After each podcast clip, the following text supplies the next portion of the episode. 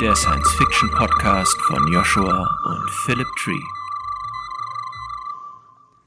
Hallo Philipp. Moin, moin Joshua und herzlich willkommen all unseren Zuhörerinnen und Zuhörern und herzlich willkommen einem unserer beliebten Stammgäste hier in der Runde, Ralf Edenhofer. Moin Ralle, schön, dass du dabei bist. Hallo allerseits. Ja, ähm, wie vielte Mal jetzt? Keine Ahnung, sind wir schon bei 10? Ich weiß es nicht. Ich glaube, die 10 haben wir noch nicht ganz voll, aber es ist eine gute Frage. Fürs nächste Mal suche ich es raus, damit wir das Jubiläum nicht verpassen und auch entsprechend feiern. Wie all, ja, wie all unsere Zuhörerinnen und Zuhörer ja wissen, ist Ralf Edenhofer unser Experte immer dann, wenn es um die Physik geht, mit seinem Know-how als Physiker und Ingenieur und Science-Fiction-Autor quasi alle drei Kernkompetenzen vereint. Und vor einiger Zeit haben wir so ein bisschen im Discord hin und her geschrieben und uns äh, ausgetauscht, was ist eigentlich ein cooles Thema für eine weitere Folge und sind aufs Thema Raumstationen gekommen. Und ich freue mich riesig drauf, ähm, denn Raumstationen sind sowohl richtig, richtig cool in diversen Science Fiction und wir können uns ja nochmal gleich miteinander darüber austauschen, welche wir so besonders cool fanden und warum, haben aber ja auch schon eine echte Verwurzelung in unserer heutigen Welt und Wissenschaft und ich glaube, da können wir das Beste aus Science und Fiction zusammenbringen. Oder wie seht ihr beiden das? Bin voll dabei. Ja, ich habe ja im äh, also in einer Art Vorgespräch äh, mit Ralf irgendwie O'Neill, Halo und so erwähnt und da meinte er, nee, nee, wir können da schon noch ein bisschen weiter in der Vergangenheit zurückgehen. Mal gucken, wie das Ganze angefangen hat. Das finde ich, glaube ich, auch sehr, sehr spannend. Ähm, die einzige Raumstation, über die ich ein bisschen mehr weiß, ist die ISS, weil ich da mal ein Buch drüber geschrieben habe ähm, mit Recherchematerialien der ESA. Das war ganz, ganz spannend. Ähm, das ist jetzt zwar schon dreieinhalb Jahre her, schon wieder, also in der Buchwelt ja eine gefühlte Ewigkeit. Aber da kriege ich vielleicht noch so ein bisschen zusammen. Aber ansonsten äh, weiß ich da relativ wenig drüber. Ein bisschen was über ähm, Orbitalringe, weil ich da schon ein paar Mal dem Ralf Fragen gestellt hatte. Und äh, da war ich dann doch ganz erstaunt. Äh, aber ich denke, da sprechen wir dann später noch drüber, wenn's dann, wenn wir dann so weit in der Zukunft sind. Ja. Wollen wir uns von der Realität zu immer mehr Zukunft und der Science Fiction zuwenden? Hört sich an wie ein guter Plan, bin ich bei. Ja, super. Dann, ähm, ich glaube, ich verrate ja nicht zu viel, wenn ich sage, Ralf ist der Älteste hier bei uns in der Runde. also gebührt die Frage zuerst dir, Ralf. Was ist die erste Raumstation, an, du, an die du dich so ganz bewusst erinnern kannst, die es wirklich gab oder gibt? Ah, bewusst erinnern im Sinne von, dass ich das in den Nachrichten live miterlebt habe und so Sachen. Mhm. Das müssten Space Lab sein und die Mir, glaube ich. Ja, die beiden waren so in den, in den Skylab 80ern unterwegs. glaube ich, ne? Du meinst nee, Space die... Lab, Skylab, Space, kommen wir gleich noch zu. Skylab war vorher, Skylab war 70er. Ja da. Das war, das ist, glaube ich, 73 ist das hochgeschossen, da bin ich gerade mal geboren worden. So alt bin ich dann auch wieder nicht. Zählt, ja, spannend, kommen wir gleich zu, ob Space Lab überhaupt eine eigene Raumstation gewesen? Ja, das ist, das ist eine Frage. Also, ähm, ich habe mir hier tatsächlich zum ersten Mal irgendwie selber so einen kleinen Notizzettel gemacht, mit was ich und der erste Punkt ist tatsächlich mal eine Raumstation überhaupt zu definieren. Und gerade beim Space Lab kommen wir dann schon echt schon in eine ganz gewaltige Grauzone. Ist es eine Raumstation oder ein Raumschiff und so weiter? Und äh, da merkt man eben, dass die, die Grenze in manchen Fällen ein bisschen fließend sein kann. Vieles ist eindeutig, aber anderes wieder nicht. Ne? Ähm, als die Apollo-Kapsel um die Erde oder um den Mond rumgekreist ist, war es eine Raumstation in dem Augenblick oder noch ein Raumschiff. Da, wie gesagt, die Grenzen sind ein bisschen fließend. Bei der ISS ist es wieder eindeutig. Ähm, und mhm. bei einem TIE Fighter auch. Okay. Aber äh, es ist immer eine Frage. Also können wir aber später mal drauf zurückkommen. Ja, also der Podcast wird enden mit der Frage, äh, ist der Todesstern eine Raumstation oder nicht? Ähm, es ist kein Mond. Ja, genau. Für mich aber ist gerade beim Todesstern kommt wieder die große Frage. Aber da kommen wir dann am Ende nochmal drauf. Einverstanden. Ja. Aber genau da würde ich wieder die, die Frage auch stellen, ja. Ja, für mich war die Mir so die erste Raumstation, die ich bewusst wahrgenommen habe in den Medien, bevor dann natürlich die ISS kam. Wie ist es bei dir, Joshua? Ich glaube, bei mir war es auch die Mir. Also so äh, Russian Junkyard habe ich irgendwie im Kopf durch die ganzen Hollywood-Filme wo dann irgendwie ein Russe immer sagt, ja, wenn was passiert, musst du den Hebel nach links machen und wenn es dann nicht geht, dann haust du mit dem Schraubenschlüssel drauf. das war so mein ja. Bild von der Mir. Ja, die hatte ja auch einiges an technischen äh, Schwierigkeiten. Nichtsdestotrotz, bei allen Fragen der Historie gebührt den Russen ganz klar die Ehre der ersten Raumstationen. Plural kann man da, glaube ich, sagen. Ne? Ähm, okay, aber wenn wir das schon mal haben, würde ich doch gerne genau den Punkt aufgreifen, Ralf, den du eben angesprochen hattest, nämlich so ein bisschen die Frage Raumstation, was ist das eigentlich? Und so aus rein praktisch, physikalisch, wissenschaftlicher Sicht, was brauchen wir alles, um überhaupt eine Raumstation zu haben oder etwas zu haben, das die Qualitäten einer Raumstation erfüllt? Gute Frage. Also ich habe auch mal in Wikipedia geguckt, was die zu, ähm, zu Raumstationen sagt und was da aufgenommen war. Da war das Space Lab zum Beispiel, glaube ich, auch mit drin unter, in der Liste von realen, existierenden Raumstationen. Ne? Ähm, ja, angefangen hat es mit den russischen Salyuts und dem Skylab, dem amerikanischen, in den frühen 70ern. Das waren so die ersten. Wobei das Skylab ja interessanterweise auch, glaub, soweit ich mich erinnere, also nicht erinnere im Sinne von ich war dabei, sondern äh, das bei, wo ich mir das mal angeguckt habe, was das überhaupt war, aus alten ähm, Oberstufen der Saturn V zusammengezimmert wurde, die bei dem äh, Apollo-Programm übrig geblieben waren. Also aus, äh, aus Raketenteilen dann eine Raumstation zusammengefrickelt ja, beim Skylab hat ja, glaube ich, auch nicht so alles so ganz einwandfrei funktioniert. Beim, bei der Salyut war es noch schlimmer. Äh, da gab es viele Fehlschläge anfangs. Naja, und dann, wie gesagt, ja, das Space Lab war halt ein, ein Gerät, das installiert war im Space Shuttle, aber definitiv auch Raumstationsaufgabe übernommen hat in der Zeit, wo es halt dann im Orbit gewesen ist. Aber es ist halt nicht dauerhaft da, dort gewesen, sondern jedes Mal, wenn das Space Shuttle gelandet ist, wieder mit runtergekommen neu gestartet, wurde neu ausgerüstet für eine neue Mission. Insofern kann man da dann durchaus streiten, ob es eine Raumstation wirklich war. Eindeutiger wird dann wieder bei der Mir. Die ist wirklich lange oben geblieben. Die, Raum, die, die Crews haben ständig gewechselt, wurden halt neue raufgebracht, alte raus. Und bei der ISS ist das äh, no, mit genauso eindeutig. Also die, denke ich mal, kann man ganz klar als Raumstation definieren. Also Raumstation würde ich definieren halt als ein Ding, was sich im Weltraum bewegt, das halt tendenziell immer an derselben Stelle bleibt und halt nicht irgendwo durch die Gegend fliegt. Also selbe Stelle heißt halt ein spezieller Orbit oder sowas. Das dreht sich dann zwar immer noch recht schnell um die Erde oder einen anderen äh, Himmelskörper, aber es hat zumindest keinen eigenen Antrieb, sondern wird halt nur durch die ja, Gesetze der Himmelsmechanik, also Gravitation primär, ähm, an da gehalten, wo es ist.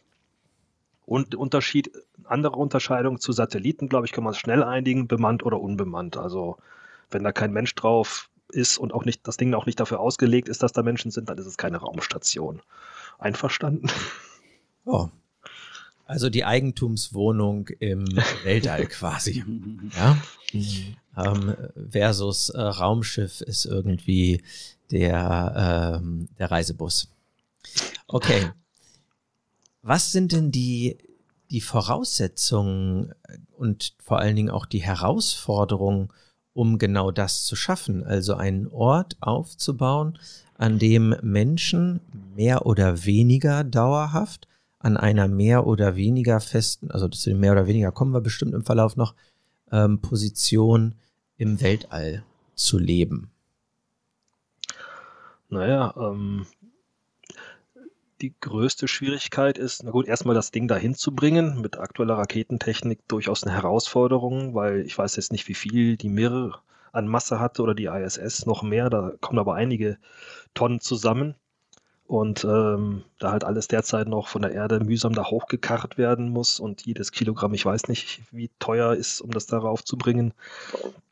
Ähm, also ist das erstmal eine ganz eine ziemliche logistische Herausforderung, das Ding überhaupt dahin zu bringen. Und dann vor allen Dingen ist da oben ja nicht das, was ein Mensch zum Überleben braucht.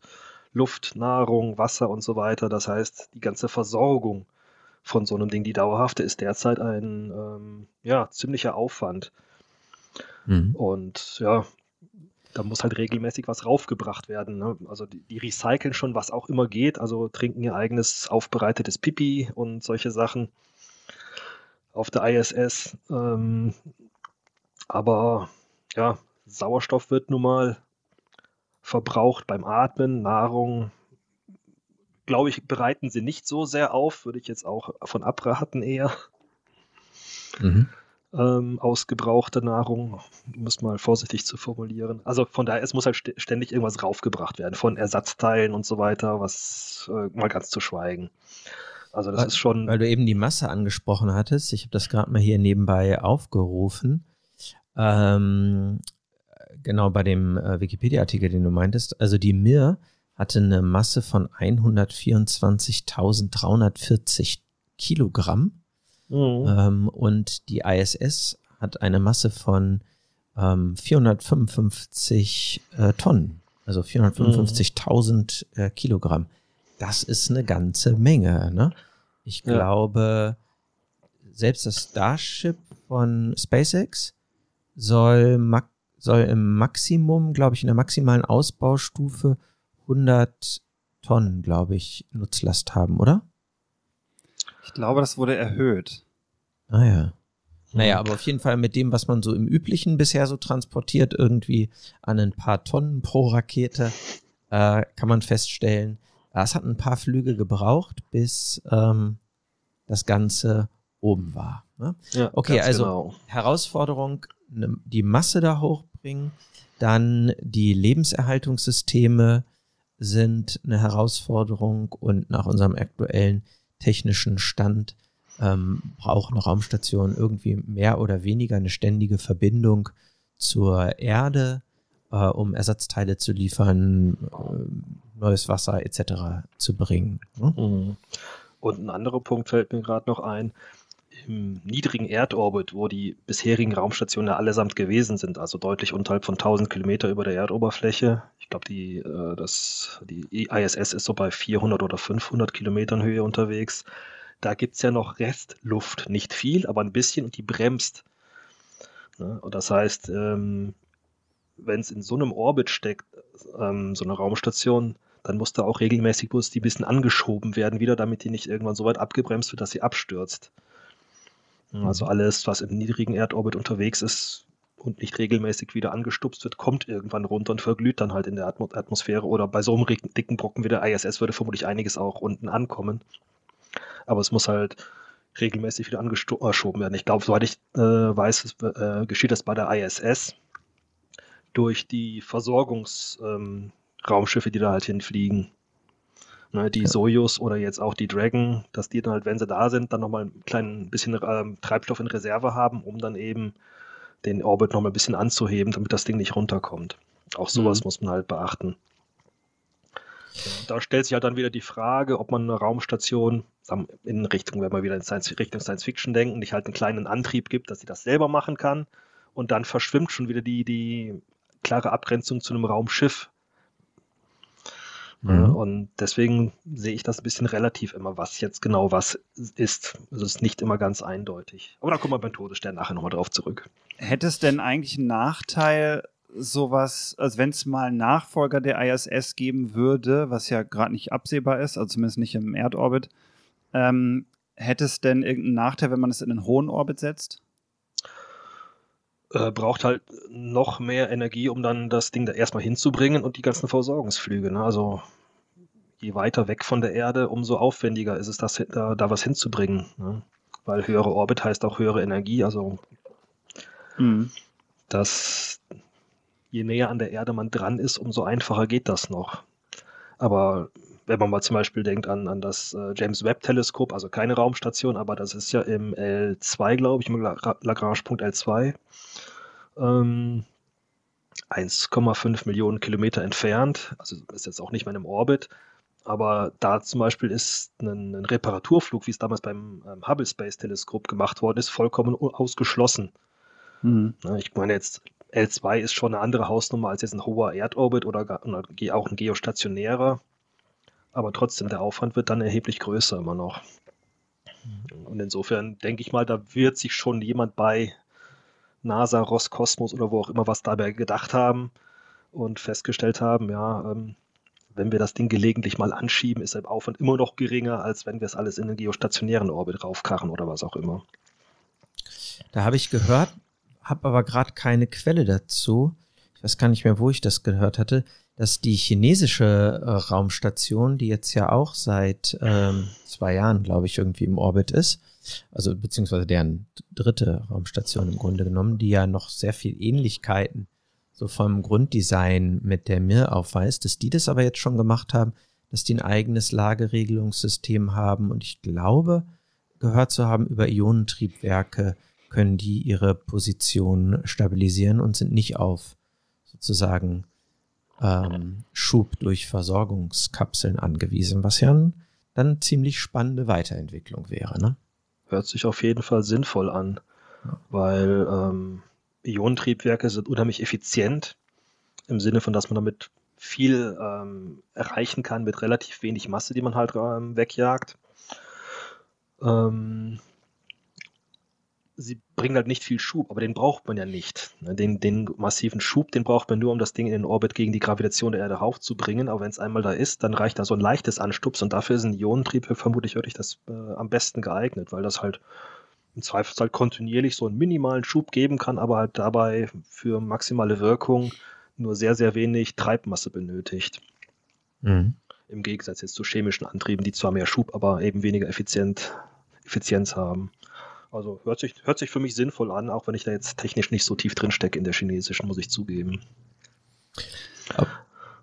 Joshua. Weiß, weißt du was da über die Position der chinesischen Raumstation? Also wir wissen ja von äh, Gravity, von dem Film, dass sie in Sichtreichweite der ISS immer ist, dass man kurz rüberjetten kann mit seiner EMU. Aber ähm, jetzt im Ernst, also weißt du, wo die ungefähr lang fliegt, wie der Orbit sich verhält im Bezug zur ISS? Nee, ganz ehrlich weiß ich nicht. Aber ähm, ich weiß, dass eben genau dieser eine Teil in Gravity, ein Film, den ich absolut liebe, aber dass genau dieser Teil eben unrealistisch war, weil die Bahnen halt so unterschiedlich sind. Ich schätze mal, es wird auch eine. Ich glaube, also laut Wikipedia unterscheiden sie sich nicht großartig. Die Bahn der ISS ist ungefähr auf 400 Höhe und die der chinesischen Raumstation ähm, variiert in einem Orbit zwischen 340 und 420 Kilometer Höhe. Ja, aber das betrifft ja nur die Höhe. Das heißt trotzdem nicht, dass sie auf derselben Bahn sind. Ne? Wenn die eine zum Beispiel eine äquatoriale Umlaufbahn hat, also um den Äquator fliegt, die andere eine ja. polare Umlaufbahn hat, dann sind die trotzdem vollkommen äh, gegenseitig unerreichbar. Also die werden beide irgendwo dazwischen hängen. Bei der ISS weiß ich auf jeden Fall, dass sie so eine schräg diagonale ähm, Flugbahn hat. Also jetzt nicht äquatorial und auch nicht polar, sondern irgendwo dazwischen. Ich schätze mal, die chinesische wird ähnlich haben, aber kann trotzdem eine komplett andere Bahn sein, auch wenn sie auf derselben Höhe ist. Das heißt überhaupt, äh, heißt erstmal überhaupt nichts. Ja. ja. Aber sie haben also ungefähr die gleiche Höhe, das können wir zumindest ja, ja. schon so, mal sagen. Das ist das, das Optimum halt vermutlich für, für, die, für das Betreiben, wo halt das Anschieben noch nicht so dramatisch ist, aber man halt noch relativ äh, äh, effizient hinkommt mit Versorgungsschiffen. Mhm. Oder überhaupt mit den Flügen, die das Ding darauf gebracht haben. Ja. Ist es, wenn wir nochmal zur ISS kommen, ist es ja, also ich finde die ISS super spannend, weil, also A, wegen der internationalen Zusammenarbeit, die da überhaupt zugeführt hat, was ja gerade in unserer heutigen Zeit irgendwie unvorstellbar klingt. Ähm, und das andere, die wurde ja mit unfassbar vielen Space Shuttle-Flügen hochgebracht. Also wir erinnern uns ja an die Bilder, wo das aufgeklappt ist und die dann diese kleinen Module rausgeholt haben. Es ist ja vollkommen abgefahren, wenn man überlegt, was das für krasse Außeneinsätze auch waren und die jetzt ähm, deutlich über 20 Jahre auf dem Buckel hat. Die sollte ja eigentlich nächstes Jahr schon ähm, in Ruhestand gehen, quasi. Ähm, wurde jetzt aber irgendwie verlängert. Und jetzt soll es ja auch ähm, Privatmodule geben, die da rankommen. Das dann mit so einer größeren Cupola, wo dann reiche Touristen mal auf die Erde runtergucken und so weiter und so fort. Ähm, super spannende Technologie, wenn wir überlegen, dass das über 20 Jahre alt ist und die Planungsphasen dann ja noch länger zurückgehen. Was halt Mhm. super funktioniert hat. Und was viele ja gar nicht wissen, ist, wie viele Erfindungen auf der Erde von der ISS stammen, auch indirekt, weil dort super viele Experimente durchgeführt werden von Universitäten, ähm, auch im Bereich Medizin. Also die Pharmaindustrie finanziert viele Flüge mit ziemlich viel Geld, um bestimmte Wirkstoffe zu testen, die dann aufgrund des äh, Experimentdesigns in der Schwerelosigkeit nur durchgeführt werden können und so weiter und so fort. Also da oben passiert super viel und es hat einen Grund, warum die Astronauten 16-Stunden-Tage haben. Also die machen quasi äh, ein Experiment nach dem anderen und ein großer Teil des Trainings vorher besteht tatsächlich darin, diese Experimente zu lernen.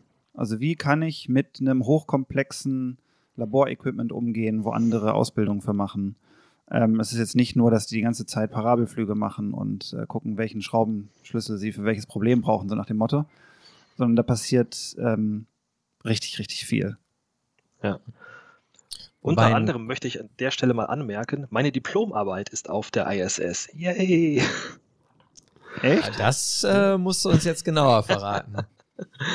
Äh, mit dem allerletzten Space Shuttle Flug, ich glaube 2011 war das, ist das AMS, das Alpha Magnetspektrometer, auf die ISS gebracht worden. Das ist ein Teilchendetektor ähm, für halt kosmische Strahlung. Und zwar der aufwendigste, der jemals äh, im Weltall installiert worden ist. Und der ist seitdem auf der ISS auf einem von diesen äh, Gitterrohrarmen ähm, installiert und steht da drauf. Und ja gut, jetzt war meine Diplomarbeit nicht der Entwurf dieses ganzen Dinges, sondern da waren noch ein paar hundert andere Physiker dran beteiligt, okay. Aber tatsächlich äh, habe ich in dem Rahmen, da war auch also hier das Institut in Aachen, wo ich meine Diplomarbeit gemacht habe, war daran beteiligt, haben da eine Komponente dieses Teilchendetektors gebaut und daneben habe ich einige Untersuchungen gemacht über die Gasdichtigkeit und so weiter. Das war meine Diplomarbeit im Jahr, wann war das? 2000 habe ich das gemacht.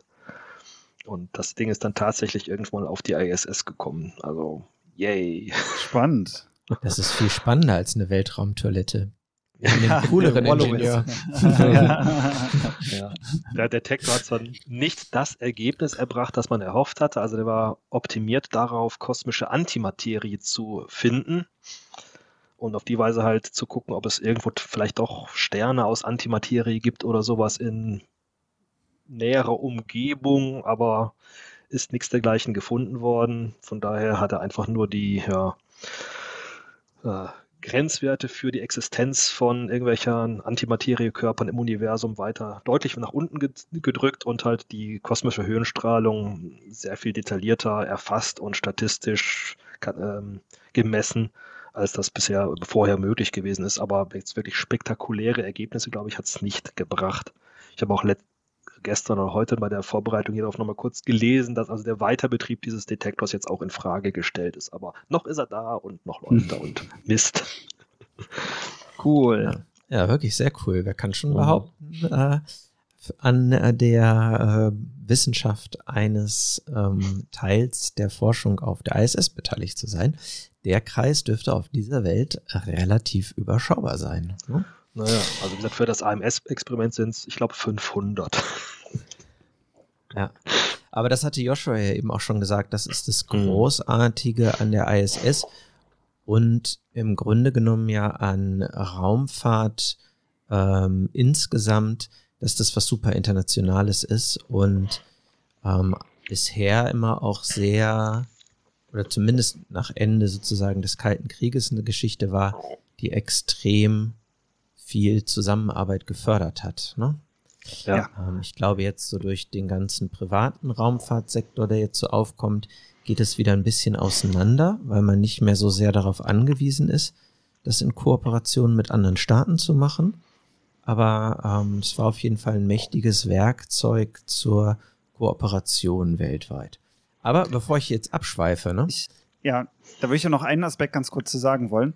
Und zwar die, ähm, das Spannende ist ja, dass das nicht nur eine internationale Zusammenarbeit war, sondern eigentlich Raumfahrt, wenn man so sieht, seit der ganzen ISS-Mission schon ähm, auch regierungs- und privatwirtschaftsübergreifend war, eben wegen dieser Forschungsaufträge, die ja viele der Missionen finanziert haben. Und ähm, kleiner Fun-Fact vielleicht: Ich hatte ja das Glück, mit ähm, einigen Astronauten wie dem Gerst oder dem Jean-François Clairvoy zu sprechen, die gesagt haben, bei den Russen ist das ganz, ganz anders. Da werden auch die Astronauten, also die Kosmonauten, anders trainiert und machen auch ganz andere Sachen, weil die nichts zu tun haben. Weil in Russland gibt es diese Spitzenforschung einfach nicht. Also da gibt es kaum Projekte, die da oben gemacht werden könnte und die das dann auch nicht finanzieren können. Das heißt, deren Kosmonauten sind im Prinzip aus Prestigegründen oben und da zahlt der Staat immer ordentlich drauf, dass die da oben sein können.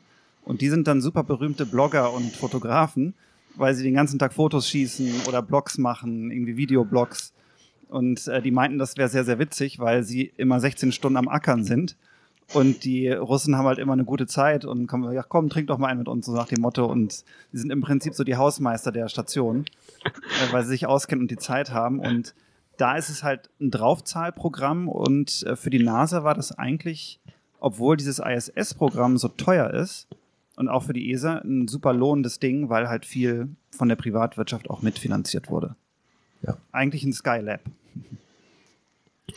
Ja, ist ja auch im Grunde genommen deren Alternativplan nach Skylab gewesen. Und dann haben die Amis ja eine Zeit lang nach dem Zusammenbruch der Sowjetunion mit den Russen kooperiert, um die Mir am Leben zu halten. Das war ja aber, wie ihr anfangs schon anklang, nur so mäßig von Erfolg gekrönt, weil die Mir in einem äh, ziemlich schlechten Zustand war und sich Unfälle da gehäuft haben, ähm, so dass man sich dann ja für die ISS entschieden hat. Ähm, bevor wir aber jetzt zu weit abdriften. Wir waren ja eigentlich noch so bei den Herausforderungen einer Raumstation. Ne? Wir haben jetzt Lebenserhaltung, wir haben Bahn, also das Stabilhalten der Umlaufbahn, sprich diese Eigentumswohnung im Weltall auch an ihre Adresse halten. Ähm, und was wir jetzt auch haben, ist, okay, da müssen irgendwie Menschen rein und die Menschen da drin, die müssen ja nicht nur ähm, was zu essen und zu trinken und Sauerstoff haben. Strahlung hattest du ja eben schon angesprochen, Ralf. Das ist ja sicherlich auch ein Thema. Und dem zuordnen würde ich gleich auch die Schwerelosigkeit, beziehungsweise im Fall der ISS und aller anderen Raumstationen, über die wir im Moment verfügen, der Mikrogravitation, muss man ja sagen, weil hundertprozentige Schwerelosigkeit ist es nicht. Dafür ist man noch zu dicht an, ähm, an der Erde. Aber also es taugt schon für äh, all die Herausforderungen, die das für den Körper so mit sich bringt. Ähm, zum Körper kann ich vielleicht gleich was sagen, aber zur Strahlung, Ralf, da wärst du bestimmt der Richtige. Ähm, wie schützt man sich da oben vernünftig vor der kosmischen Strahlung? Bin ich zugegebenermaßen jetzt auch kein großer Experte, ähm, also wie das, ich du hast weiß, ein Messgerät dafür gebaut. Messen kann ich aber was er dann damit mit den Messergebnissen macht, dann müsste er dafür sind die Mediziner zuständig oder die Ingenieure, um da was zu basteln. Also ich weiß, wie ich es bei den Raumstationen mache, die ich in meinen Romanen dann irgendwann in 200 Jahren mal um die Erde kreisen lasse. Da kann ich gleich gerne noch was zu sagen. Ähm, bei der ISS und, und Mir und so weiter ich weiß gar nicht, ob die wirklich einen effektiven Strahlenschutz da drin haben oder einfach sagen, okay, das müssen die Leute halt aushalten in der Zeit, wo sie da sind. Ich weiß es ganz ehrlich nicht, ob die einen massiven Strahlenschutz drin haben. Also Strahlenschutz heißt normalerweise immer, dass man viel Masse irgendwie zwischen das, was strahlt und das, was die Strahlung nicht abbekommen soll, bringen muss.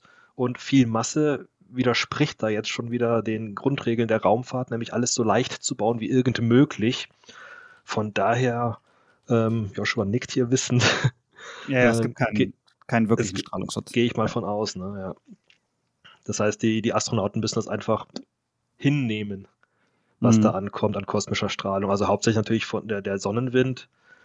Ne, das sind größtenteils ja das, was man halt kennt. Ähm, Atomkerne von Wasserstoff und, und Elektronen, also geladene Teilchen, die was machen und die Atomkerne kann man noch, das weiß ich aus der Teilchenphysik, einigermaßen gut abschirmen, relativ einfach. Aber bei Elektronen wird es schon schwieriger und spätestens, wenn ich dann bei elektromagnetischer Strahlung bin, also Gammastrahlung oder sowas, da wird es dann echt unschön. Das kriegst du nur mit sehr viel Masse abgeschirmt und das wird da einfach nicht möglich sein derzeit. Ja, daran lagen quasi die Einsatzbegrenzung von der Zeit. Das wohl die große Unbekannte ist und das wäre auch einer der Gründe, warum man den Mark Kelly so lange da oben gelassen hat, um zu gucken, was die Strahlung mit ihm macht, weil man ja seinen Zwillingsbruder auf der Erde zum Vergleich hatte, um zu gucken, okay, was, was ist da alles anders. Und also ein großer Aspekt war ja noch diese dauerhaft erhöhte Körperkerntemperatur, die, glaube ich, irgendwie bei 40 Grad liegt bei den Astronauten, ähm, wo man auch nicht wusste, also das liegt wohl an der, an der Mikrogravitation, ähm, aber das, das war auch einer der Tests, die man mit dem Kelly gemacht hat, weshalb man den so lange da oben gelassen hat, mhm. äh, um zu gucken, was macht das überhaupt mit dem Körper. Das ist ganz, ganz spannend. Da haben sich auch viele ähm, Genetiker drauf gestürzt, auf diese Ergebnisse. Also es ist auch mein äh, aktueller Kenntnisstand, dass es keinen echten Schutz gibt. Es sind aber die Regionen der ISS wohl unterschiedlich, ähm, ich sag mal, anfällig für äh, die Strahlung. Und es ähm, ich weiß, dass es im Ereignis von Sonnenstürmen, wenn die vorhergesehen werden, dann die äh, Astronauten angewiesen werden, gewisse Bereiche zu meiden und im Maximum, glaube ich, sogar sich äh, bis in die äh, Raumanzüge zu, ähm, zu packen. Und äh, manche Bereiche sind offensichtlich durch die verbauten Module, je nachdem, wo das herkommt, besser geschützt als andere. So, aber einen echten Schutz gibt's nicht. Genau, und ansonsten ist ja dieser Aufenthalt da oben eine echte Herausforderung für den menschlichen Körper. Ich glaube, das berühmteste ist immer noch so der Muskelschwund, ähm, der uns da droht, weshalb die von Joshua eben angesprochenen 16 Stunden ja nicht nur mit Forschung gefüllt sind, sondern auch mit einem ziemlich umfangreichen Sportprogramm, ähm, was wiederum ja auch die Astronautinnen und Astronauten für echte Herausforderungen stellt, richtig Muskel zu trainieren in der Schwerelosigkeit. Das finde ich führt einem nochmal ganz gut vor Augen, wie, also wie sehr wir hier unten auf der Erde allein durch die Schwerkraft bestimmt werden in unserer, in unserer Physis. Ne? Also weil wir ja. ständig dieser gegen die Kraft ähm, der, oder gegen die Schwerkraft arbeiten, um uns irgendwo hinzubewegen. Mhm. Ich glaube, Knochenschwund ist auch ein Problem, ne? Bei den Astronauten, ja. ja. Mhm. Muskeln und Knochen. Ähm, genau, auch die äh, Auswirkungen auf die Augen und den Sehnerv sind relativ umfangreich. Ähm, die meisten kommen mit einer deutlich eingeschränkten Sehfähigkeit zurück und es äh, erholt sich auch. Im Gegensatz zur Knochendichte und Muskulatur nicht im gleichen Maße, habe ich äh, gelesen.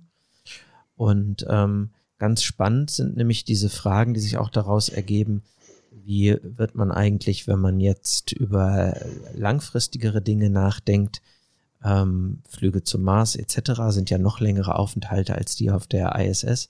Wie wird man sowas wie Operationen vornehmen? Ne, Joshua hatte schon erhöhte Ker Körpertemperatur ähm, erwähnt. Ne, das ähm, Immunsystem reagiert auf die fehlende Schwerkraft. Unser Herz-Kreislauf-System stellt sich um. Ähm, und all das führte dazu, dass auch die Versorgung von Erkrankungen und Verletzungen auf der Raumstation gar nicht im gleichen Maße erfolgen kann, wie das hier auf der Erde möglich ist. Tja, Wir brauchen die rotierenden Habitate. Definitiv, ja. Das ist doch das Stichwort. Lasst uns endlich zur Science Fiction übergehen und mal gucken, wie kann es denn von der ISS weitergehen. Joshua hatte schon angesprochen, ein bisschen was von der nahen Zukunft zeichnet sich schon ab. Und das ist nämlich, dass immer mehr private Anbieter ähm, Pläne haben, um den, ähm, ja, den aktuellen staatlichen Raumstationen oder äh, internationalen Raumstationen privatwirtschaftliche entgegenzusetzen.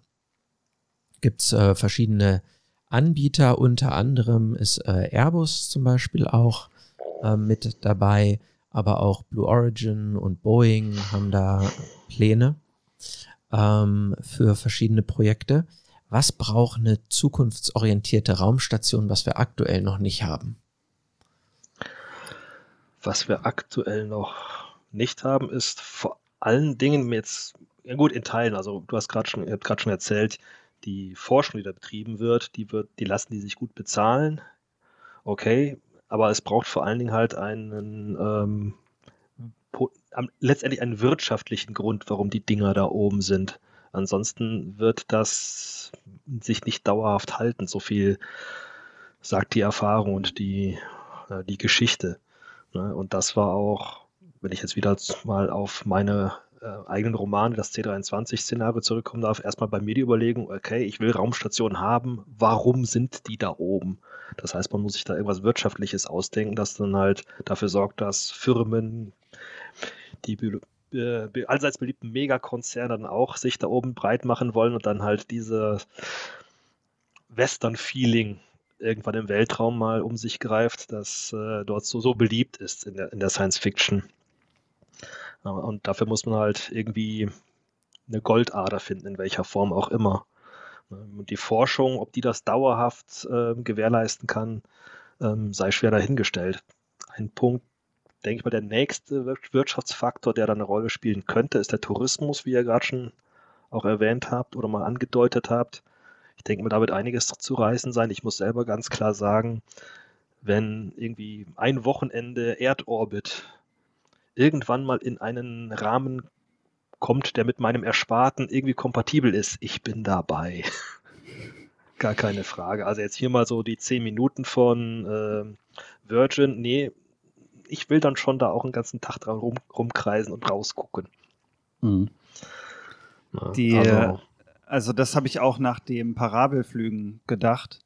Die, also wie groß der Unterschied sein muss, das dauerhaft zu erleben im Vergleich zu diesen 30 Sekunden die das äh, dann immer wieder kommt. Ähm, auch ohne dieses eher unangenehme Gefühl der Hypergravitation dazwischen. Ähm, Obwohl ich, ich, das gar nicht so unangenehm fand. Aber ja. Nee, aber ich, also der Wechsel ist ja schon unangenehm im Sinne von, du kannst jetzt nicht irgendwie floaten und dich äh, schön hinlegen und dann ja. das genießen, sondern musst immer gucken, okay, wann geht der Alarm wieder los und musst es dich ist hinlegen. schneller vorbei, als einem lieb ist, das stimmt. Ja. Und du hast immer so einen Teil der Konzentration da zu diesen ja. Kommandos, dass du dann auch nicht dann irgendwie kopfüber auf den Boden knallst mit 2G oder das ist ja unangenehm. Aber das, also mit dem Tourismus, das finde ich immer sehr, sehr spannend, weil ähm, gerade du hast ja diese Use Cases angesprochen, es muss einen Use Case geben für Raumstationen und ich, ich sehe das nicht so richtig, wie da die private Raumfahrtindustrie richtig in die Gänge kommen soll, solange es diesen krassen Flaschenhals über SpaceX gibt, weil also Blue Origin hat ja mit Jeff Bezos immer sehr, sehr viele Pläne, aber sie schaffen halt nicht das, was SpaceX aktuell schafft und schon vor acht Jahren geschafft hat, äh, vor sieben Jahren. Ähm, was wieder zeigt, wie unglaublich schwer das ist, in den Erdorbit zu kommen. Und ich glaube, die meisten, also wenn es da Angebote gibt, wird es, werden das vielleicht so Subcontractor sein, die über SpaceX dann was hochbringen, weil SpaceX hat ja gar kein Interesse daran weil, das hat der Musk auch oft betont, der, das Ziel ist der Mars und die Menschen auf möglichst viele Planeten zu verteilen ähm, und nicht Raumstationen und nicht Tourismus. Ähm, also das mit dem Japaner und der Mondmission, das ist, glaube ich, eher, um zu zeigen, es geht und so eine Initialfinanzierung zu haben für so eine Art Nebenprojekt, sage ich mal. Ähm, da wird sich zeigen, ob da ein Interesse dran besteht, weil momentan ist ja noch nicht mal das Interesse von der NASA so richtig da. Also die schielen ja auf Artemis und die, die äh, Mondstation, also Mondumlaufbahn, auch als Hub dann Richtung Mars. Ähm, deswegen weiß ich gar nicht, ob es da eine Folgestation geben wird jemals. Vielleicht, wenn wir irgendwann Asteroidenbergbau oder so haben, was, also die Goldader, die Ralle schon angesprochen hatte. Ich glaube genau, das ist ein Use Case, den halte ich für gar nicht so unrealistisch, dass der bei einigen derer, die da äh, Mittel reinstecken, ähm, sozusagen relevant ist, ne? weil das, glaube ich, wäre eine der Grundvoraussetzungen, um Asteroidenbergbau ähm, halbwegs wirtschaftlich ablaufen zu lassen, ist, dass man äh, irgendwas im niedrigeren Erdorbit hat, von wo aus man mit weniger Energie zu einem Asteroiden kommt und die Sachen hin und her bewegt. Ähm, das wäre, glaube ich, schon auch nochmal ein Use Case. Und was ich mir auch vorstellen könnte, ist, dass in dem Maße, in dem die Infrastruktur, die um den Planeten herum besteht, ja, im Moment all die Satelliten, ähm, bald aber, wie gesagt, vielleicht ja auch die angedachten privaten Raumstationen für touristische Zwecke, dass das Stück für Stück ja auch Raumstationen sinnvoll erscheinen lassen könnte, von denen man aus die Infrastruktur wartet. Und auch für ähm, eine Mondbasis ähm, als Gateway zum Mars könnte es ja hilfreich sein, noch was dazwischen geschaltet zu haben, wo man größere Transporte zusammenstellt oder dergleichen. Absolut. Und vor allen Dingen eben umsteigen kann von eben Raumschiffen mit hohem Schub, die einen von der Erdoberfläche dahin bringen, erstmal in den Orbit und von dort aus dann mit effizienteren Geräten weiterfliegen kann, mit Ionentriebwerken zum Beispiel, wenn man eben nicht mehr gegen die Schwerkraft ankämpfen muss, sondern sich dann langsam da halt aus dem Erdorbit rausspiralen kann, aber halt nicht sofort wieder zurückfällt. Und das denke ich mal auch ist in der Science Fiction auf jeden Fall und auch in der Realität wird einer der, der, der großen Punkte sein, wo das Ganze dann wirklich sich auch lohnen kann, nämlich wenn man Dinge als Raumhafen verwendet, ne, als mhm. äh, der im Weltraum da unterwegs ist und eben diesen, dieses, diese Tür öffnet, diesen Umschlagplatz zwischen halt der interplanetaren und der planetaren Raumfahrt, also zwischen Oberfläche und ähm, Orbit und Orbit und dem Rest de, des Sonnensystems oder des Universums im, äh, eventuell dann halt sicherstellt, ne, weil die Anforderungen an Raumschiffe für, die für diese beiden Fälle sind komplett andere, wenn man das wirklich die Effizienz maximieren will. Und da muss man halt irgendwo umsteigen. Und da ist halt so ein orbitaler Raumhafen das Mittel der Wahl.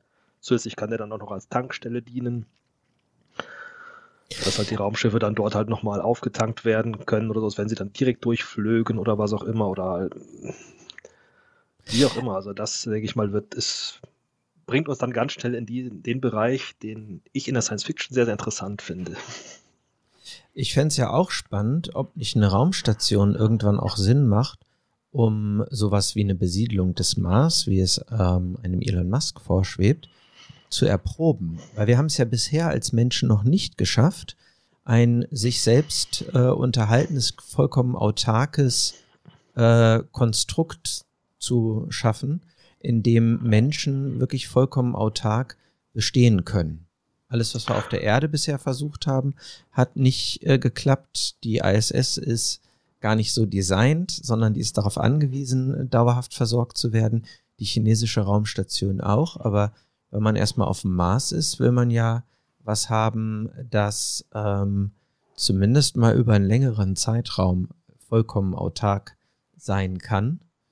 Ähm, da würde sich doch sowas wie eine Raumstation, denke ich, zum Üben eher anbieten, als irgendwas auf dem Mars, weil der Weg einfach kürzer ist, um Reparaturen oder Veränderungen vorzunehmen, oder nicht? Teilweise. Also klar, viel von der, gerade von der medizinischen Forschung, die da gemacht wird, Auswirkungen der Schwerelosigkeit auf menschliche Körper, wie du schon gesagt hast, das zielt halt in Richtung Mars-Mission oder überhaupt längere, lang andauernde interplanetare Missionen mit Menschen dran. Ähm, den Teil kann man dort ganz klar üben und mal gucken. Aber ich glaube, dass die Anforderungen auf dem Mars oder die Möglichkeiten auf dem Mars auf einem wirklichen Himmelskörper ganz andere sind, weil dort im Weltraum hast du nichts um dich herum, nur Vakuum, da ist nichts. Nur das, was du damit hingebracht hast. Auf dem Mars hast du was. Ne, wenn wir uns an den Film der Marsianer erinnern, ähm, klar Staub. hat er da auch, ja, ne, aber er hat dann halt, ja, sein, die Hinterlassenschaften seiner Kollegen und seiner eigenen halt gemischt mit dem Dreck, der da war und da dann Kartoffeln angebaut. Also da ist was. Und vor allen Dingen, warum ist der Mars rot? Ja, das ist Eisenoxid zu großen Teilen. Und im Wort Oxid, ja, da, da ist Sauerstoff. Das heißt, wenn man da ähm, geeignete Gerätschaften aufbaut, kann man dort selber dann auch aber ähm, Sauerstoff gewinnen aus dem Dreck, der da rumliegt. Und kriegt dann nebenher auch noch Eisen. Ähm, und solche Sachen oder Wasser höchstwahrscheinlich. Wasser, genau, muss man, gibt es vermutlich auch. Gibt es ja schon erste Zeichen, dass es da auch äh, zu finden ist, dort wo, dort, wo schon die Rover unterwegs gewesen sind und an den Polen wird es vermutlich noch mehr sein. Ähm, gibt ein schönen, schönes Beispiel aus dem Roman Artemis von Andy Weir. Dort, da geht es um eine Mondstation, nicht um eine Marsstation, sondern Mond. Aber da wird beschrieben, dass Sauerstoff überhaupt kein Problem ist, weil dort einer der Hauptwirtschaftszweige ist die Gewinnung von Aluminium, eben aus den Aluminiumoxiden, die dort zu finden sind. Und das Aluminium will man haben und der Sauerstoff ist ein Abfallprodukt, der halt spottbillig dann verfügbar ist in riesigen Mengen. Und so wie ich Andy Weir kenne, wird er da mal was gerechnet haben oder sich zumindest überlegt, dass das nicht vollkommen äh, unrealistisch ist. Und ähnliches kann man sich auf dem Mars auch vorstellen. Und das, denke ich mal, sind ganz, ganz deutliche Unterschiede eben zu einer Raumstation, zu einer Raumstation, die irgendwo im Weltall, im Orbit oder wo auch immer rumschwebt. Die Anforderungen an Autonomie, die, Anforderungen an die werden noch höher. Sind. Ja. ja, ja, okay. Genau. Also beziehungsweise diese Autonomie wird man vermutlich nie ganz erreichen, solange da Menschen drauf leben und irgendwas verbrauchen. Was also wieder zeigt, die Erde ist können. das coolste Raumschiff überhaupt.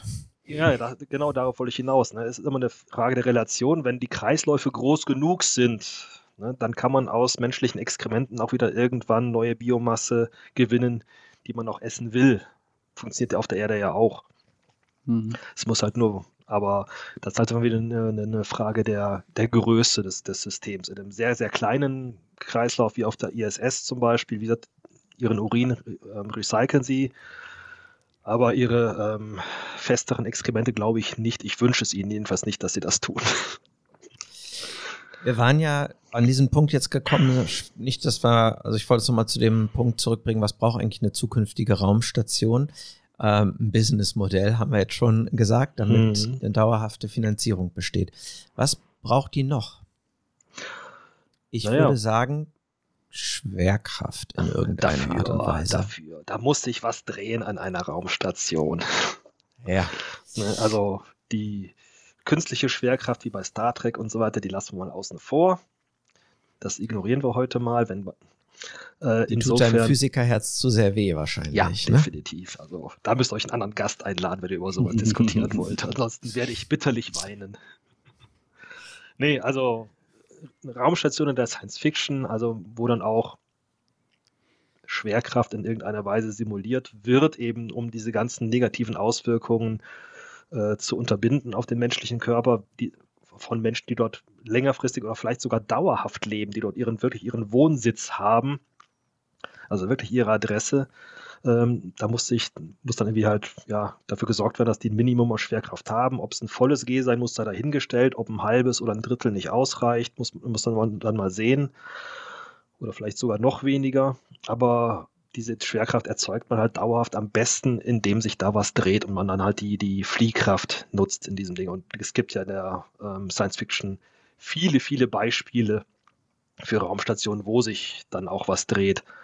Angefangen mit, mit das erste, was mir einfällt, ist 2001, diese schöne Raumstation, die sich da halt zu Walzerklängen im Erdorbit um sich selber dreht.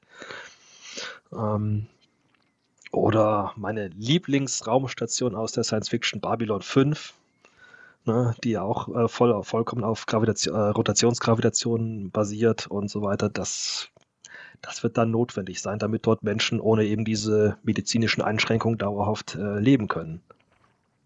Mhm. Das wird auf Langstrecken-Raumschiffen ähnlich sein. Von daher ist dann wieder der Übergang ein bisschen fließend, aber bei der Raumstation, denke ich mal, wird es unerlässlich sein, wenn man da dauerhaft sein will. Außer man hat dann irgendwas, irgendwelche Mutanten, wie ich sie auch in meinen Raum, äh, Romanen erdichtet habe, die halt genetisch dann so weit ausgelegt sind, dass ihnen die Schwerelosigkeit eben nichts mehr ausmacht oder weniger. Aber das ist ein ganz anderes Kapitel. Das da wäre man dann aber wahrscheinlich ähm, mit wiederum anderen Problemen konfrontiert, wenn man dann in den Bereich einer starken Gravitation wie zum Beispiel der Erde kommen würde. Ne? Je nachdem, das, wie die ausgelegt sind, ja, ja, ja, gar keine Frage. Auch eine ja, ist jetzt vielleicht, schweift gerade ein bisschen ab, aber ich erinnere mich an, ich glaube, es ist eine Kurzgeschichte von einem Raumfahrer, der eben auf so einer ISS-artigen Raumstation da ewig verbleibt, Jahre und Jahrzehnte da sein Leben verbringt, sodass er halt seine Muskeln so weit abgebaut sind, dass es für ihn gar nicht mehr möglich ist, auf die Erde zu, zurückzukommen. Mhm. weil er eben also in der Schwerkraft überhaupt nicht mehr zurechtkäme. Wie realistisch ist es, weiß ich nicht, aber es war für diese Kurzgesch diese Science-Fiction-Kurzgeschichte war es sehr, sehr in interessant und emotional. Aber Entschuldigung, ich schweife ab, wir gehen zurück zu den ja, die, also die, wo genau sowas verhindert wird. Ja, die Bewegungsstörungen sind ja schon bei den ISS-Leuten, die länger als ein halbes Jahr mhm. da sind, extrem und ziemlich lang. Also das äh, habe ich auch in meinen Gesprächen erfahren, dass das echt viele Wochen und Monate noch anhält ähm, so ein bisschen Gangunsicherheit und Orientierungsprobleme. Mhm. Ähm, ist schon ziemlich krass und da reden wir nur von Monaten. Ja. Und auch die, die psychischen Auswirkungen. Ich habe auch mehrfach ähm, Vorträge von Astronauten gehört. Hier in äh, Aachen, die FH, die ist, hat ein sehr aktives Institut für Ra äh, Luft- und Raumfahrt. Da gab es früher, ich glaube, gibt es immer noch, ich war jetzt seit mehreren Jahren leider nicht mehr dabei, irgendeinmal im Jahr den, das Raumfahrtkolloquium, wo dann halt hochrangige Leute aus der Raumfahrt diskutieren und, und Vorträge halten. Da waren halt sehr oft auch Astronauten dabei, die dann aus dem Nähkästchen erzählt haben. Interess sehr interessant fand ich, von, ich weiß nicht mehr welcher es war, der dann erzählt hat, äh, dass er dann auf der Erde sich erstmal wieder an die Schwerkraft gewöhnen musste. Insofern, wenn er irgendwie seinen Bleistift, den er gerade gebraucht hat, nicht mehr braucht, hat ihn einfach losgelassen, sich dann gewundert, dass er runterfällt und nicht da bleibt, mhm. wo er ist. Das hat auch, sagt er, lange gedauert. Für sowas macht man sich ja auch keine Gedanken, bis man es mal erzählt kriegt. Also mhm. ja, das äh, fand ich sehr, sehr witzig und ist mir im Gedächtnis hängen geblieben. Aber wie gesagt, sowas wollen wir auf unseren Science-Fiction-Raumstationen nicht und deswegen lassen wir da irgendwas sich drehen. Entweder ein Ring oder ein äh, Zylinder Joshua, du hast was auf. Der Ring, genau. Ich äh, bin ja seit, seit ich äh, Peter F. Hamiltons, Hamiltons Armageddon-Zyklus gelesen habe, Fan von dem O'Neill Halo. Ähm, die, also ein Orbitalring ist ja in unheimlich vielen Science-Fiction-Geschichten, Filmen, Vorsicht, Spielen. Vorsicht, Orbitalring ist was anderes. Okay, ich, ich Dann einmal für unsere Zuhörerinnen und Zuhörer ganz kurz beides, beide Begriffe erklären einmal bitte. Ja. Also ähm, ein Ringhabitat um eine Raumstation ist halt, wenn da irgendwie sowas ist von, keine Ahnung, 100, 200 Meter Radius oder sowas, das sich halt dreht. Das, und wo da dann halt Schwerkraft erzeugt. Und ein Orbitalring ist, ist das, was sich dann um den ganzen Planeten im Orbit drum. Genau. Den meint, ich meinte Dreht sich nicht, sondern, okay, okay, gut. Also, wenn man das noch als ähm, Raumstation ansieht. Ja, also es gibt ja ein ganzes Universum mit, was mit Halo da drum gestrickt wurde. Das ist ja ein riesen, eine riesen IP äh, Starship Troopers fällt mir noch ein. Ja. Ähm, war das ein großes Ding und ist immer irgendwie so dieser ikonische Ring, den wir ja sonst nur irgendwie als Staub- und Eisringe um große Gasriesen oder mhm. sowas kennen. Ähm, ist ja ein sehr, sehr beliebtes Science-Fiction-Trope. Ähm, jetzt hatten wir, ähm, ich glaube, es war im Zuge meiner Recherchen für die letzte Flotte, aber ich bin nicht mehr ganz sicher, hatte ich dich mal gefragt, ähm, weil ich versuche ja auch die Space-Opera-Sachen so realistisch wie möglich zu machen, auch wenn Hard Science Fiction da keinerlei Anspruch ist. Ähm, da war ich ganz erstaunt, dass die technisch jetzt gar nicht so ähm, unvorstellbar sind, sage ich es mal ganz vorsichtig. Kannst du so ein bisschen dazu sagen, was es dafür bräuchte und wie das Leben auf so einem Orbitalring dann aussehen könnte? Also auf Orbitalringe habe ich mich jetzt beim Thema Raumstationen nicht explizit vorbereitet, muss ich, muss ich sagen. Das würde ich eigentlich eher in einem extra Podcast über Megakonstruktionen dann vielleicht mal abarbeiten, wo wir dann auch gleich zur Dyson-Sphäre und sonstigen Sachen kommen. Da sind wir nämlich ganz schnell wieder in dem Fokus. Also ein Orbitalring ist technisch mit den jetzigen Gegebenheiten prinzipiell möglich, aber dieses Ding ist sehr, sehr groß. Und das ist im Augenblick einfach vollkommen undenkbar und wird das auch auf absehbare Zeit bleiben, sowas da zu installieren. Also die Realität mag mich überholen, aber ähm, für Szenarien in den nächsten Jahrzehnten oder eventuell sogar wenigen Jahrhunderten sehe ich sowas noch nicht um die Erde. Also ich habe auch mal einen Orbitalring in einem meiner Bücher äh, eingeführt, aber das habe ich irgendwie so 100.000 Jahre in die Zukunft gelegt gehabt. Also in C23-Szenario verzichte ich drauf, weil ich es da immer noch für einfach vom Aufwand her für vollkommen undenkbar halte. Zumindest um die Erde, um Mond wäre es einfacher, weniger Schwerkraft, auch kleiner im Umfang. Vielleicht kannst du ja so ein bisschen was über die Physik sagen, wie wir damals, mhm. äh, da haben wir ad hoc so ein bisschen drüber gesprochen. Also wie mhm. müsste sich das Ding drehen, wie weit müsste das entfernt sein, damit das zumindest physikalisch ins Körper geht der Orbitalring dreht sich interessanterweise überhaupt nicht. Ne? Ähm, ein Orbitalring ist tatsächlich stationär um die Erde oder einen Planeten herum und ähm, kann dann so äh, auch mit irgendwelchen ja, festen Strukturen, mit, mit Aufzügen fest mit der Erdoberfläche verbunden sein auf die Weise. Das ist das Interessante. Und auf dem Orbitalring hat man auch, weil er eben still steht, hat man die normale Schwerkraft der Erde. Also die Schwerkraft der Erde ist in 500 Kilometer Höhe nicht wesentlich geringer als hier auf, auf, auf Erdboden. Der einzige Grund, warum die auf der ISS rumschweben, ist halt die Fliehkraft. Die fällt beim Orbitalring weg. Das heißt, die Leute können dann auch tatsächlich mit den Füßen Richtung Erdmittelpunkt da auf dem Boden des Orbitalrings stehen. Womit das Ding halt da oben gehalten wird, ist dann halt nicht eben nicht die Fliehkraft des, der ganzen Konstruktion, wie bei Satelliten, Raumstation, wie wir sie gerade eben bedacht haben, äh, betrachtet haben oder sowas, sondern das muss durch eine interne Technik äh, ge geleistet werden. Üblicherweise also quasi einen Teilchenbeschleuniger. Ne, das heißt, du hast in dem Orbitalring ein abgeschottetes Rohr, in dem dann irgendetwas sehr, sehr schnell sich da im Kreis dreht, in dem Rohr drin, auf die Weise dann auf das Rohr eine, eine ähm, Fliehkraft ausübt, am besten irgendwie magnetisch über Magnetfelder dann gekoppelt an ähm, das Rohr selbst und auf die Weise dann halt diese Fliehkraft auf das Rohr überträgt. Das Rohr selber ist aber ähm, statisch, dreht sich eben nicht und eben die ganze Konstruktion, die um das Rohr, Rohr gebaut ist, der Orbitalring eben, eben auch nicht. Das ist ein ganz, ganz interessantes Konzept. Habe ich selber erst vor wenigen Jahren mir mal so angeeignet, wie das funktioniert und fand das total faszinierend. Aber wie gesagt, also so ein Orbitalring mhm. Ist natürlich dann die absolute Königsklasse. Wenn ich sowas da habe, dann brauche ich keine Raumstationen mehr im niedrigen Erdorbit. Da ähm, muss ich ähm, nochmal nachfragen. Du hattest jetzt gesagt, mhm. das Ding bewegt sich, also dreht sich nicht. Genau. Ähm, dreht es sich absolut gesehen nicht oder nur aus Sicht relativ der Erde, Erde, relativ, relativ zur Erde, zur Erde nicht? Also es bewegt ja, ja. sich mit der Erde quasi in gleicher Geschwindigkeit mit, deswegen ist muss es relativ es nicht, zur Erde. Muss es nicht zwingend tun. Ja. Man kann es, man kann es kommt, kommt äh, frei gestalten, wie man will, eben wie, wie stark man diese Fliehkräfte durch diesen internen Teilchenbeschleuniger halt gestaltet. Okay. Aber wenn ich eine, die übliche Variante ist, dass es eben sich jetzt im, äh, relativ zur Oberfläche des Himmelskörpers nicht bewegt, damit ich eben per Aufzug irgendwas mit äh, wenig Energieaufwand hochschicken kann, im fest installierten Aufzug.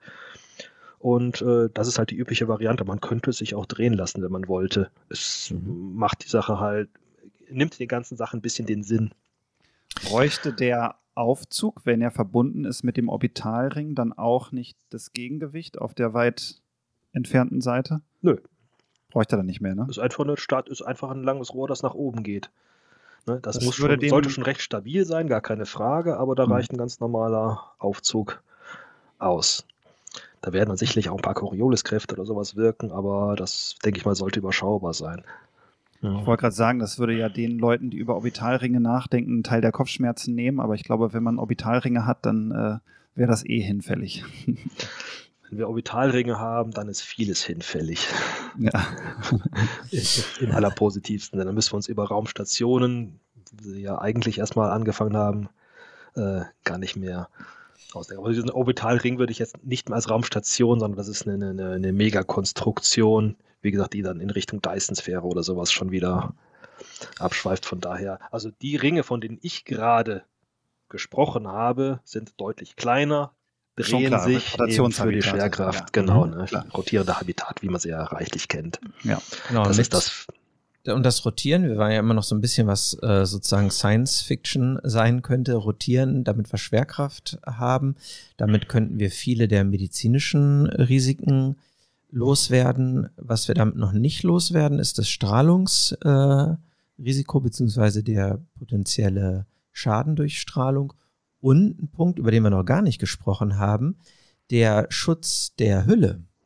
Also ähm, seien das nun Trümmerteile, von denen wir mittlerweile als Weltraumschrott eine ganze Menge haben, oder seien das auch ja, Mikroasteroiden oder was auch immer äh, ist doch irgendwie auch noch ein relevanter Punkt, oder? Wenn man da oben was Großes, je mhm. größer das ist, was ich da baue, umso größer doch auch die Wahrscheinlichkeit, dass ich mir irgendwas einfange, was ich eigentlich gar nicht haben will, oder? Auf jeden Fall. Also ein Wippelschild wird das Ding schon haben müssen, also irgendwas, was eben dazu geeignet ist, sehr, sehr schnelle kleine Objekte abzufangen. Um größere Objekte abzufangen, wäre vielleicht auch irgendwie eine kleine Railgun oder ein Laser gar, nicht verkehrt, wenn mal irgendwelche größeren Asteroiden dann irgendwie unterwegs sind oder halt größere Mengen Schrott unterwegs sind, da was Größeres auf uns zukommt. Also ich gönne meinen Raumschiffen in meinen äh, Zukunftsromanen dann gerne so ein klar, paar kleine Abwehrmaßnahmen. Aber wie gesagt, auf jeden Fall müssen die Dinge halt dann irgendwie eine, eine, eine Abschirmung haben. Gegen die Strahlung, ähm, eines der Medien, die kosmische Strahlung sehr gut abfangen ähm, können, ist übrigens Wasser. Insofern lasse ich bei meinen Raumschiffen, mal, äh, lasse ich die internen Wassertanks, die sind außenrum. Ne, also die bilden quasi die äußere Hülle. Das hilft jetzt nicht gegen die äh, Mikrometeoriten, beziehungsweise läuft halt im Zweifelsfall ein Stückchen ein bisschen Wassertank aus, bis der Hausmeister kommt und seinen Flicken draufsetzt. Ähm, aber größere Mengen Wasser brauche ich eh, um da eine größere Bevölkerung irgendwie zu versorgen. Dann kann ich die auch gleichzeitig als Strahlenschild verwenden und äh, kann die quasi doppelt nutzen. Und ich bin dann auch noch einen Schritt weiter gegangen, habe da auch noch dann Algenfarmen reingepackt, sodass die auch noch so ein paar äh, Lebensmittel dann auch noch da in diesem kombinierten Wasserreservoir Schrägstrich Strahlungsschutz anbauen.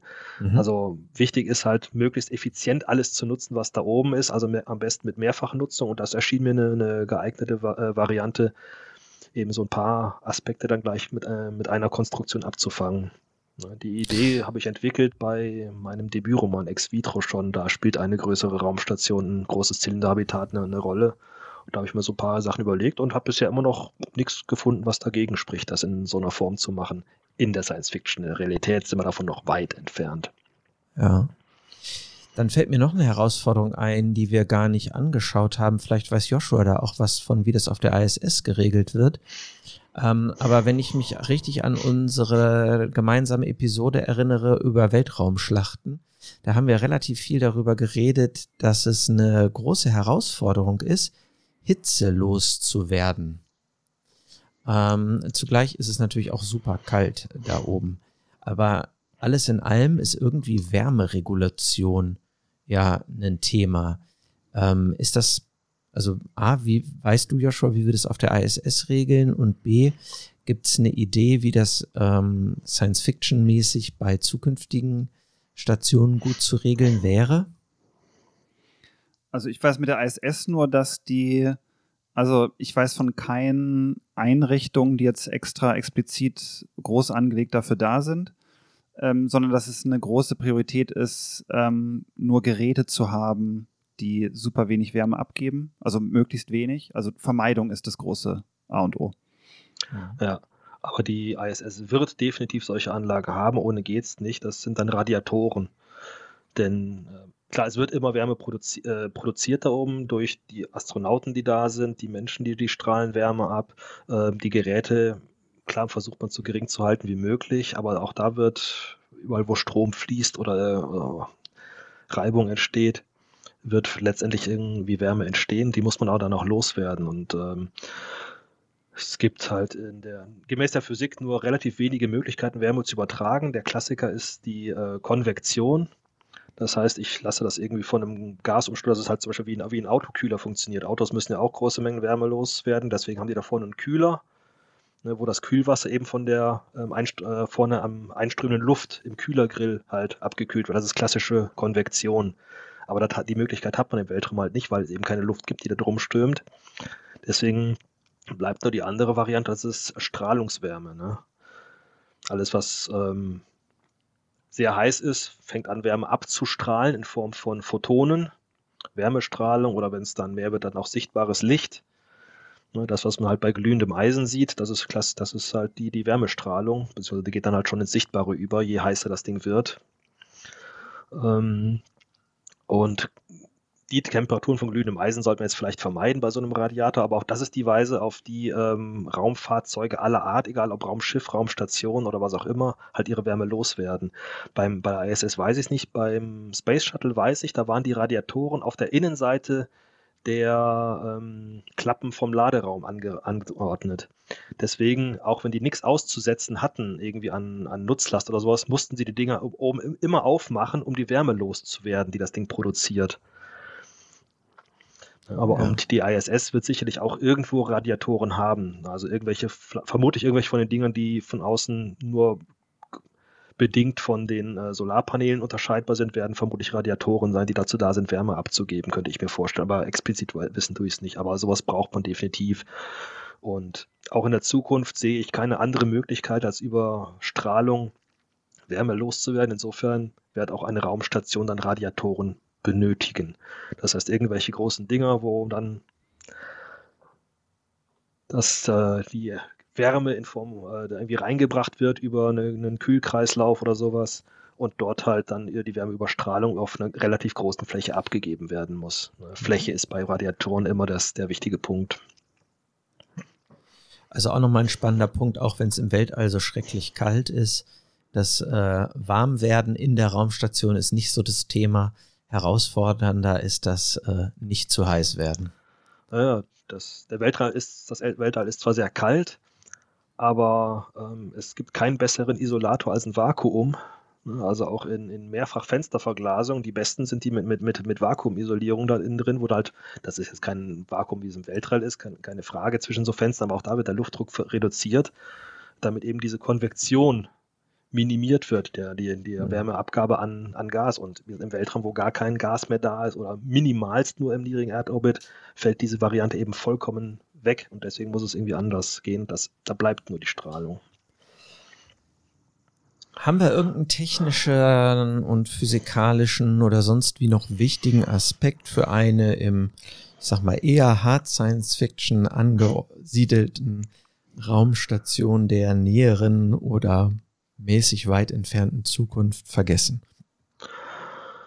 Also was jetzt die technische Ausstattung betrifft, ähm, denke ich mal, haben wir den, die, die wichtigsten Sachen, die mir jetzt spontan einfallen, abgehakt.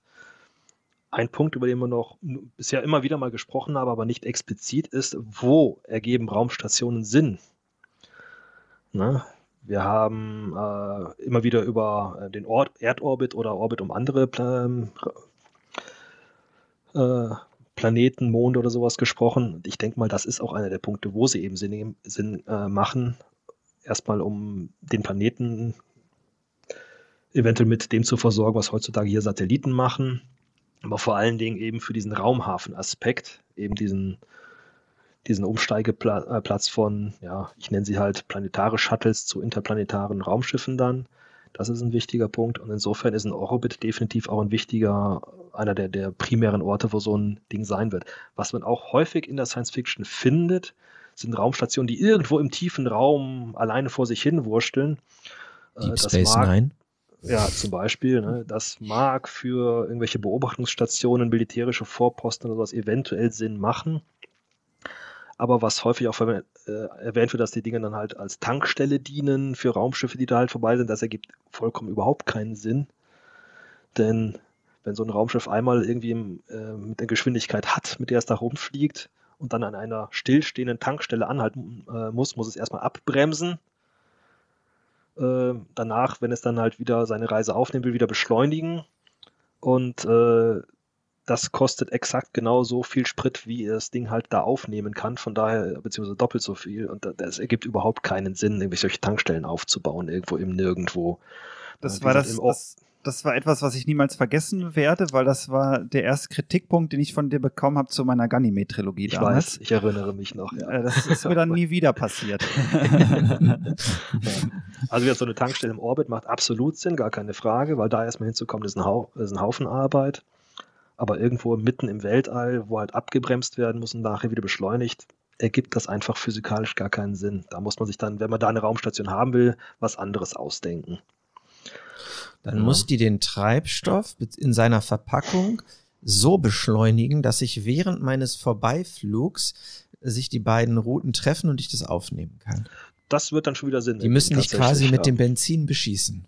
Ja, genau. Das, das, das wird tatsächlich funktionieren. Oder man macht halt irgendwas anderes, man packt ein Wurmloch daneben wie bei Deep Space Nine und sagt, da muss einer drauf aufpassen und schon passt das Ganze wieder. Ja. ja.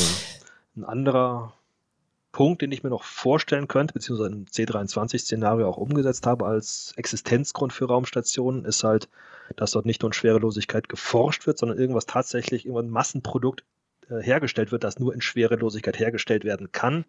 Irgendwelche Kristalle, die da gezüchtet werden müssen, das nur in Schwerelosigkeit gibt, aus welchem ausgedachten Grund auch immer. Und das ist auch ein guter Grund für halt äh, Raumstationen in Schwerelosigkeit. Und mindestens Mikrogravitation, aber das wäre dann eventuell auch ein Grund, eine, Raumst eine Raumstation weiter weg zu betreiben. Jetzt in einem Lagrange-Punkt zum Beispiel, L1, 2, 4, 5 oder sowas. Äh, also wenn man irgendwie sowas erzwingen will, kann man sich sowas dann auch immer ausdenken.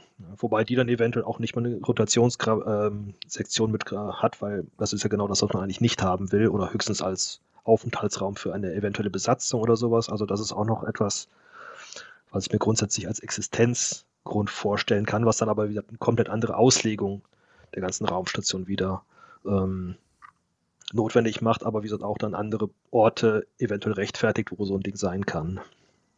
Mhm. Berühmte Raumstationen aus der Science Fiction würde ich vielleicht gern gerade nochmal aufrufen. Wir hatten ganz zu Anfang ja in Aussicht gestellt, auch nochmal kurz zu gucken, was ist eigentlich so mit dem Todesstern, der aus meiner Sicht die berühmteste Raumstation überhaupt ist. Ähm, wenn es denn eine ist. Ähm, was gibt's an, an, bevor wir zum Todesstern kommen, welche fallen euch noch ein, die Sci-Fi relevant wären und die ihr spannend findet? Babylon 5 habe ich schon genannt, die Mhm. mir das Herz aufgehen lässt, weil sich da halt was dreht, damit die Schwerkraft haben. Ähm, wobei Babylon 5 generell, was das betrifft, äh, recht gut ist, wie wir auch schon bei den, der Folge zum Weltraumkampf ausführlich besprochen haben und so weiter. Ähm, Ich ja, habe mir danach Gro- übrigens die, die Jäger von denen nochmal angeguckt. Hab, Mhm. Ich habe mir nochmal eine Folge gegönnt. Ähm, ist aus heutiger Sicht vom äh, der Produktion her schon ein bisschen hardcore, aber die Jäger sind wirklich cool. Die, Ja. äh, ein Das cooles ist System. immer noch mein unangefochtener Favorit an Raumjägern Ja. in der Science Fiction. Mhm. Ähm, ja, Hast Neil Halo- Joshua? O'Neill Halo habe ich ja schon gesagt. Dann mir fallen natürlich die, ähm, die Space Force ein von Warhammer 40k.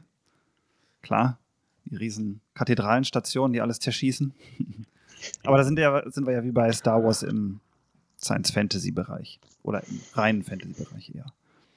Ja. Mhm. Ich fand ja Deep Space Nine total klasse. Die Serie habe ich sehr genossen.